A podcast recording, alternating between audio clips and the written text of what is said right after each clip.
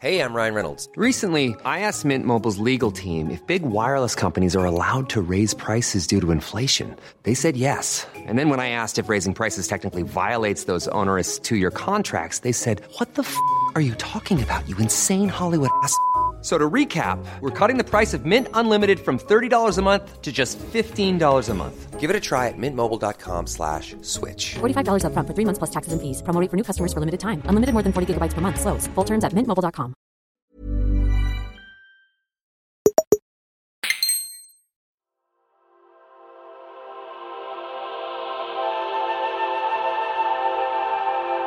Hola, bienvenidas y bienvenidos a un nuevo episodio de Detective Google, el podcast sobre crímenes y tecnología que hacemos en Splendid.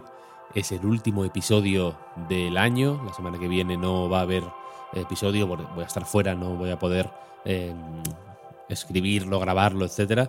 Así que volveremos ya en enero. Vamos a hablar sobre un tema que, un clásico del programa, que es la muerte, morirse en el metaverso, morirse virtualmente. Eh, pero antes de empezar, si os parece, quería eh, pues recordaros que Detective Google y el resto de podcasts de Splendid se hacen gracias a vuestro apoyo. Podéis meteros en splendid.club para ver eh, los programas que tenemos y para, pues en fin, saber un poquito más sobre las recompensas que conseguís si os suscribís, episodios exclusivos, acceso a las comunidades. Va a haber movimiento ahí en, los- en las próximas semanas, así que os recomiendo que tengáis un ojo puesto ahí y, bueno, y que aprovechéis para escuchar los programas que hemos ido publicando esta semana. En En Crisis, por ejemplo, el podcast de Xavi Robles y Pedro Ample, hay una guía de regalos navideños que puede que os sea útil en estas fechas. Un poco ya sobre el reloj, pero bueno, para Reyes llegáis, desde luego. Y en La Clave, el programa de videojuegos de Albert García y Borja Pavón, tenéis un repaso coral al año 2022 que creo que también os puede resultar interesante. Quizá escucháis, escuchéis ahí una voz familiar, es la mía, spoiler, eh, como Víctor Martínez, no como detective Google, eh, y también eh, de toda la gente que ha ido pasando por el programa en, estas, en estos meses. Así que nada, si queréis eh, relajar el día de Navidad o la semana que viene o cuando sea con algún buen podcast, os recomiendo los nuestros, que, que no están mal, la verdad. Y ahora sí, si os parece, vamos con el programa.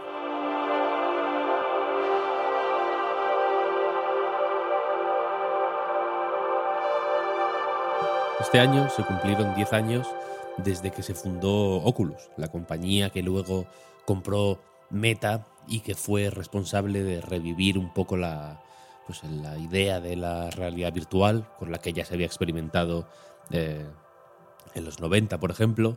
Eh, fue la responsable, digamos, de, darle una nueva entidad a esta eh, idea del head mounted display, o sea, la pantalla montada en una en la cabeza, ¿no? Que pues bueno, que es un poco la base de la realidad virtual. Esto es ponerte la pantalla, por entendernos, tan cerca de la cara que no que no veas lo que hay alrededor, ¿no? Y di- digamos eh, eh, aislarte del resto del mundo colocándote unas gafas que, que básicamente te impiden ver lo que hay a tu alrededor y solo te permiten ver la pantalla que tienes eh, pegada a la cara, ¿no? En esos 10 años de Oculus, una compañía que fundó un tipo que quizás suene, Palmer Luckey, eh, han pasado muchísimas cosas, ha habido eh, mucho hype alrededor de la tecnología, ha habido grandes, grandes adquisiciones, la de Oculus quizás sea la más eh, importante, ¿no? Se estima que Palmer Luckey se llevó unos 700 millones de dólares después de esa compra, que en total fue 3.000 de 3.000 millones de dólares. Y Palmer Luckey a los cinco años de fundar Oculus, pues básicamente fue despedido de la compañía y se pasó a otras industrias. Ahora está trabajando en una compañía que se dedica a eh, crear soluciones de defensa para el ejército de los Estados Unidos, nada menos. La compañía, por, cierto, se llama Duril, como la espada de eh, Aragorn, nada menos. Y la cuestión es que este año, en noviembre, el, el mes pasado, eh, Lucky anunció a través de su blog la creación de un casco de realidad virtual que básicamente a través de una serie de explosivos diseñados eh, para atacar la parte frontal del cerebro de su usuario, eh, matan a la persona real del mundo real que está usando el casco cuando su avatar muere en el mundo virtual. Esto es una referencia a un anime que se llama Sword Art Online, que va un poco de eso mismo, ¿no? De unas tecnologías que básicamente enlazan de manera eh, irremediable, ¿no? Irreversible la vida del usuario del mundo real al avatar de un MMO, en el caso de, este anime, eh, y que el propio Araki cuenta que fue uno de los que de alguna manera impulsó la popularidad de Oculus porque coincidieron en el tiempo. Eh, Oculus salió más o menos al mismo tiempo que eh, Sword Art Online se popularizaba y hasta el punto de que Japón se convirtió en el segundo mercado global de Oculus, en parte gracias a, esto, ¿no? La, había, eh, él, lo llama eh, Massive Otaku Adoption. Una eh,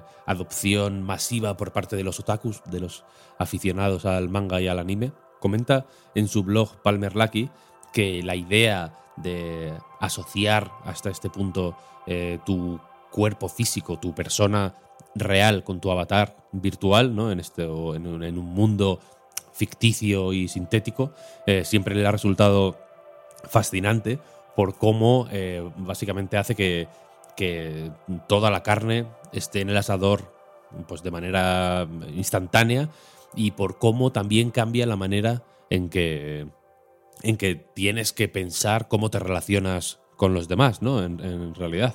Eh, comenta Lucky que los gráficos pueden ser mucho más avanzados, pueden ser tan realistas como quieras, pero una experiencia real no se puede conseguir si no, si no tienes el riesgo de, que haya consecuencias reales y graves asociadas a la manera en que usas este juego virtual, ¿no? Dice Lucky que esta, este área de las mecánicas de videojuego nunca se ha explorado, a pesar de que él, según él dice, hay deportes en el mundo real que sí que eh, exploran ideas similares. Y luego comenta eh, cómo, pues, mm, un poco más detalle, ¿no? Cómo utilizó tres cargas explosivas que normalmente habría usado en otro proyecto. Supongo que tiene que ver con sus eh, con estos proyectos militares en los que anda metido ahora, que básicamente están asociados a un sistema que detecta una pantalla de game over, digamos, concreta y básicamente hace que los explosivos eh, se activen y destruyan el cerebro del usuario, dice, ¿no? Eh, él mismo comenta también que no es un sistema perfecto, que le gustaría eh, crear algún tipo de sistema que impidiera que el usuario se quitara el casco mm, mientras lo está usando y también reconoce que este dispositivo es, de momento, dice él mismo, eh, solo una pieza de arte de oficina, en sus propias palabras, y un recordatorio de que hay todavía áreas sin explorar en el diseño de juegos. Y si me preguntas a mí, es también una chifladura total. Es un, es un ejemplo práctico de, de una idea que nadie ha querido explorar porque, porque es un poco loca, en realidad, ¿no? Y porque creo que nadie querría eh, de ningún modo asociar ese tipo de experiencia a un mundo, a un mundo virtual. Pero sí me hace pensar en. o, sí me despierta eh, cierta inquietud porque veo paralelismos y que se me entienda, es, una, es un ejercicio de, mental, ¿no? Eh, fundamentalmente, pero veo ciertos paralelismos en esta idea de darle valor a la vida virtual, limitándola de alguna manera, ¿no? Haciendo que tu pervivencia en el mundo virtual esté asociada al mundo físico y viceversa, es decir, eh, enlazando eh, la vida eh, en, un ámbito y otro, ¿no? Y, por ejemplo, la manera en que se intenta generar escasez en el mundo del arte, por ejemplo, ¿no? Asociando ciertos, mm, ciertas piezas de arte a NFTs, por ejemplo, ¿no? Eh, cómo se da valor a lo que es más escaso, más exclusivo, más inaccesible, ¿no? En vez de, por ejemplo, tomar la aproximación eh, opuesta. Básicamente darle eh, más valor, quizá de otro tipo, a aquello que es fundamentalmente infinito e inagotable. Pero pensando en todo este tipo de cosas, me surgen dudas no sobre cómo eh, darle a las cosas del mundo virtual un valor en el mundo real o sobre qué tipo de valor tienen que tener las cosas virtuales en sus mundos virtuales, sino que me genera eh, dudas sobre cómo trasladamos nuestra relación con la muerte en el mundo real a los mundos virtuales y qué peso puede tener esa relación eh, con la muerte en la manera en que eh, vivimos el metaverso. Vamos a hacer una pequeña pausa y ahora seguimos hablando de ello.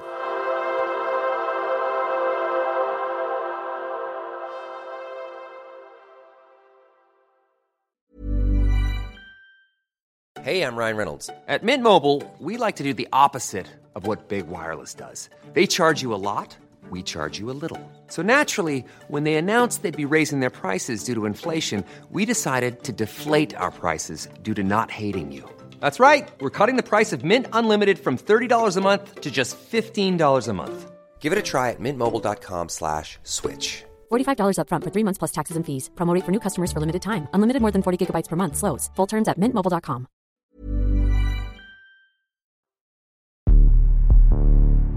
Este mismo año, en el Foro Económico Mundial que se celebra eh, pues anualmente en Davos, en Suiza, ¿no? Eh, se hizo más o menos popular unas declaraciones de eh, el ministro de Inteligencia Artificial de los Emiratos Árabes, que básicamente intentaba poner sobre la mesa la posibilidad o la necesidad de penar de formas similar a, a cómo se hace en el mundo real el asesinato en el metaverso. ¿no? Para ilustrar la importancia de regular correctamente ciertas interacciones en el metaverso, eh, Omar Sultán Al-Olama, que así se llama el ministro de Inteligencia Artificial árabe, ponía como ejemplo WhatsApp. Básicamente venía a decir que eh, en WhatsApp, por ejemplo, al ser únicamente texto, puedes eh, aterrorizar, entre comillas, a alguien pero quizá no hasta el punto de generar eh, el tipo de, recuerdos y de experiencias que te hagan tener eh, pues, eh, estrés postraumático, por ejemplo, ¿no? Pero en el metaverso, según comentaba, pues la, el, verte de alguna manera siendo asesinado te, te lleva a unos extremos que pueden transmitirse o, llevarse de vuelta al mundo real y generarte pues, la, pues una serie de traumas que hasta ahora, por no, porque no eh, habíamos tenido esta, este tipo de experiencias, nos eran inéditos. Ya hemos hablado en otros episodios de cómo la vida y la muerte se enlazan entre los mundos virtuales y, los, y, el mundo real, ¿no? Y también hemos visto eh, cómo eh, ciertas experiencias traumáticas que ocurren en entornos virtuales, es decir, que no son de verdad, entre comillas, tienen consecuencias reales, en realidad, eh, cuando, cuando el, usuario o la usuaria se quita el casco de realidad virtual y vuelve, digamos, a, la realidad física, ¿no? No hace falta ni siquiera si me preguntáis a mí, y que se me disculpe por eh, si, es un poco falta de tacto, pero no hace falta ni siquiera experimentar una eh, pues, algo como el acoso, ¿no?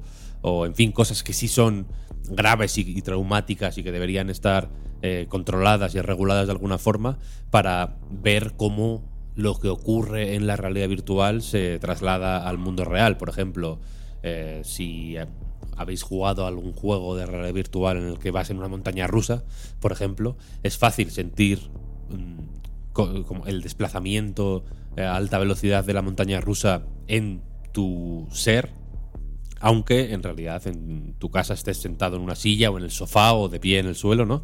Eh, pero, pero tú notas de alguna manera ese desplazamiento a alta velocidad. Esta idea de que eh, las cosas virtuales se trasladan o las sensaciones del mundo virtual se trasladan al mundo real eh, se ha utilizado incluso en experimentos que buscan ver qué, usos, qué posibles usos terapéuticos pueden tener eh, las experiencias virtuales para luego trasladar, digamos, los beneficios al mundo real.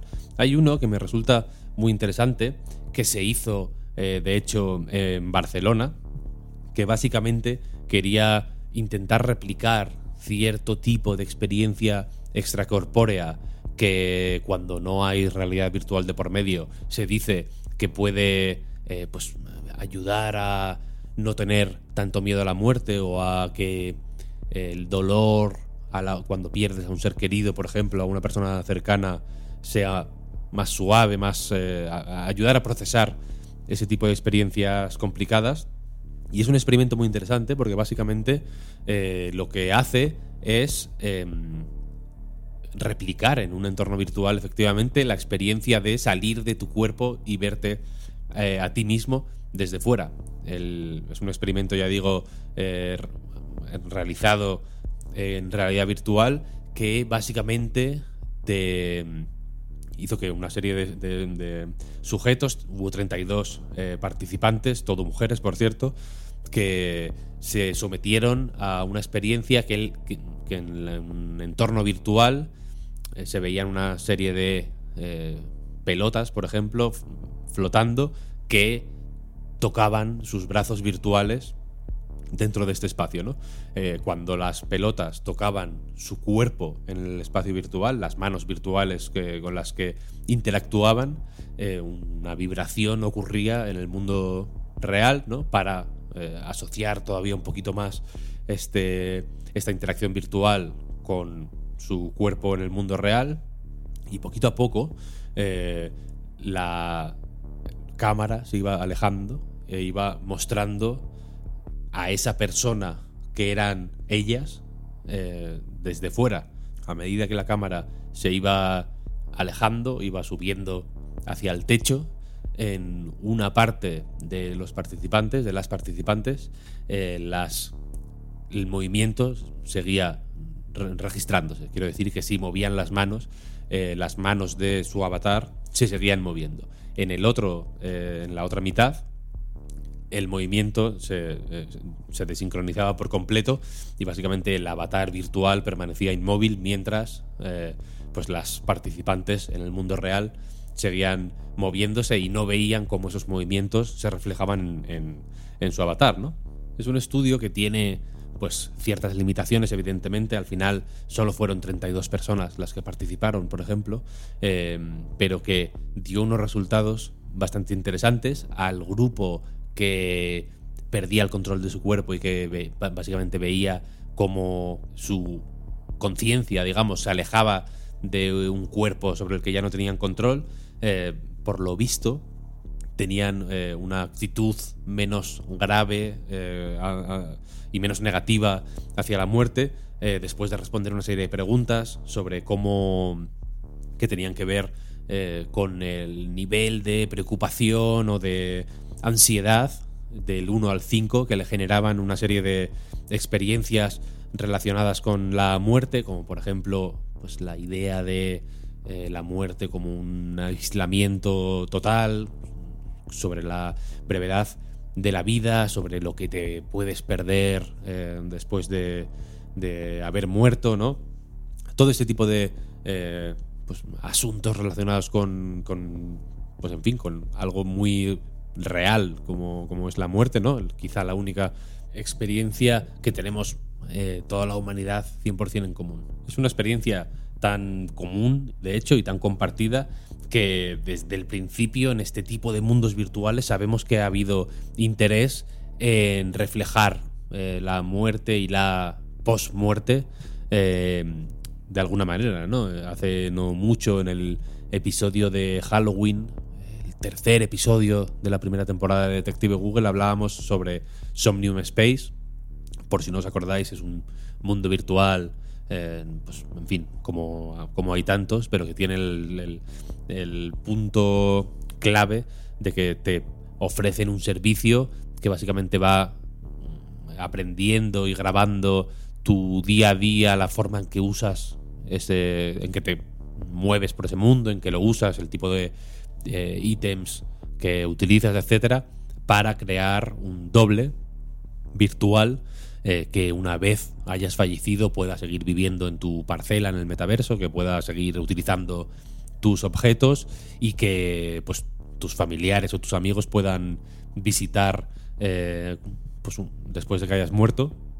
Y, y aunque puede sonar eh, a algo quizá, quizá un poco menos chiflado que la idea del casco de realidad, de realidad virtual, perdón, que te mata, que propone Palmer Lucky, eh, pues en fin, suena a algo suficientemente de ciencia ficción como para que haya eh, una fricción, ¿no? Un salto de fe un poco un poco quizá demasiado grande todavía como para poder hacerlo, pero desde luego ya eh, es un tema suficientemente pintón también como para que ya existan estudios sobre cómo la gente se relaciona con su propia muerte o piensa en su relación con la muerte en el metaverso.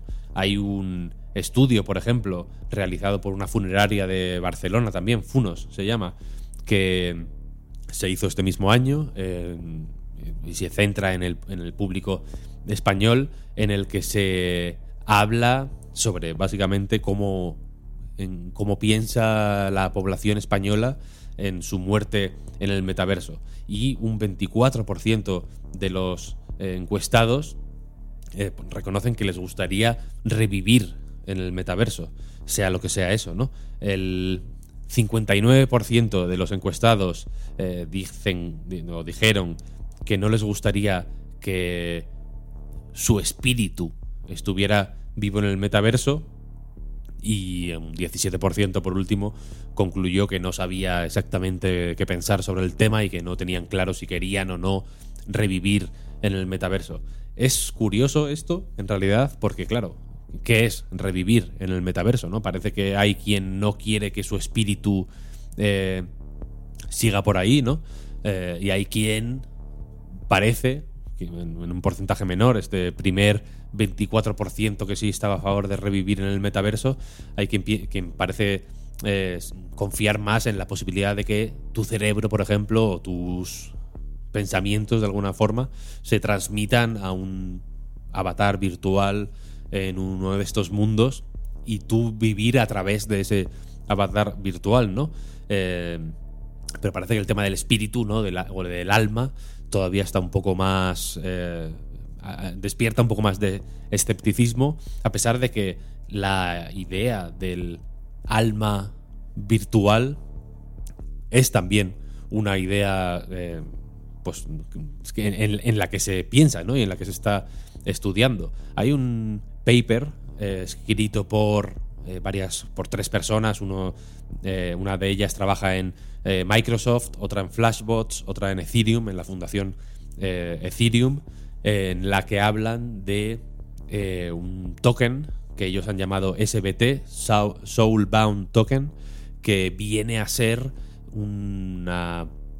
Pues, eh, pues eso, una eh, moneda. Una moneda, ¿no? Un token, vaya, que, que utilizando. Pues las. aprovechando las. algunas de las propuestas de lo que se ha venido a llamar Web3, digamos que selle en esta eh, alma virtual, pues una serie de experiencias y de conocimientos y de eh, e incluso cosas un poco más etéreas como tu reputación o ciertas relaciones con otros eh, habitantes de este mundo virtual. Y su la idea de este de este paper al final es proponer una idea de sociedad descentralizada que sea bastante más amplia y entiendo que a priori más apetecible también que la, eh, lo que se llama DeFi, ¿no? la Decentralized Finance, esta economía descentralizada que al fin y al cabo es lo que parece eh, al final eh, interesar más cuando se habla de, de Web3 y que y que tiene una serie de asociaciones que creo que son eh, menos estimulantes y menos apetecibles para el gran público y también más limitantes para las posibilidades que puede tener pues, la Web3 y el metaverso a la hora de proponer eh, alternativas o, usos realmente útiles para la sociedad en general. Todo esto de morirse en el metaverso, de cómo se relaciona la manera en que nos morimos en el metaverso con cómo nos morimos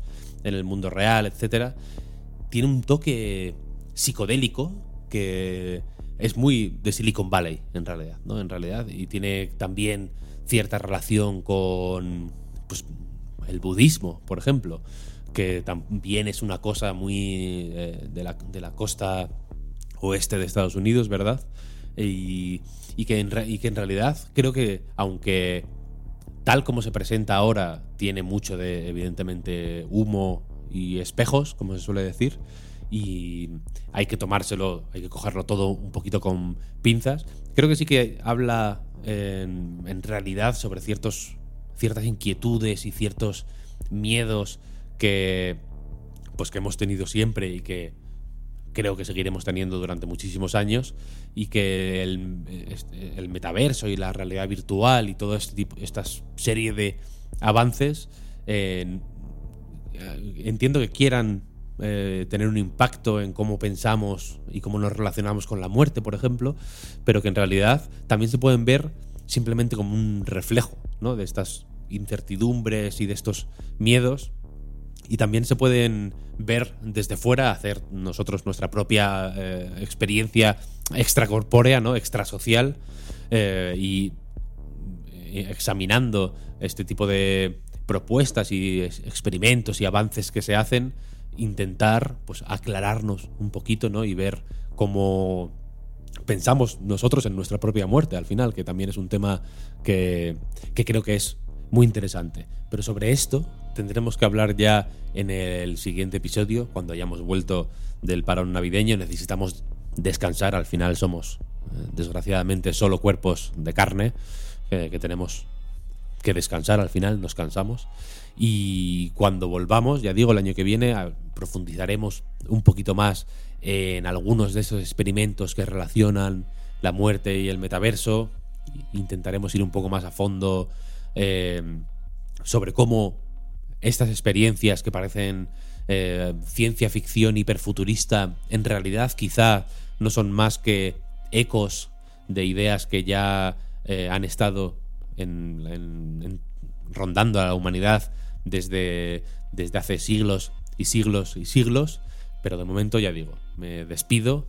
muchísimas gracias a todo el mundo por seguir Detective Google una semana más. Recordad que si estáis suscritos en splendid.club a Detective Google o a todo el club, que ahí podéis acceder a contenidos extras para todos los programas, etcétera, etcétera, no os doy más la chapa, pero si estáis eh, suscritos por lo menos a Detective Google, tenéis ahora un ratito más eh, de programa en Detective Íntimo, un espacio en el que sigo repasando una serie de ideas de programas anteriores que, pues que se han ido... Eh, han ido teniendo desarrollos ¿no? a través de la comunidad de Telegram, a través de eh, artículos, entrevistas, etcétera, que hemos ido leyendo y nos hemos ido recomendando entre nosotros. Así que os animo a escuchar ese detective íntimo si podéis, y si no, os deseo unas felices fiestas, un feliz año nuevo y nos escuchamos ya en el año 2023. Se despide el detective Google.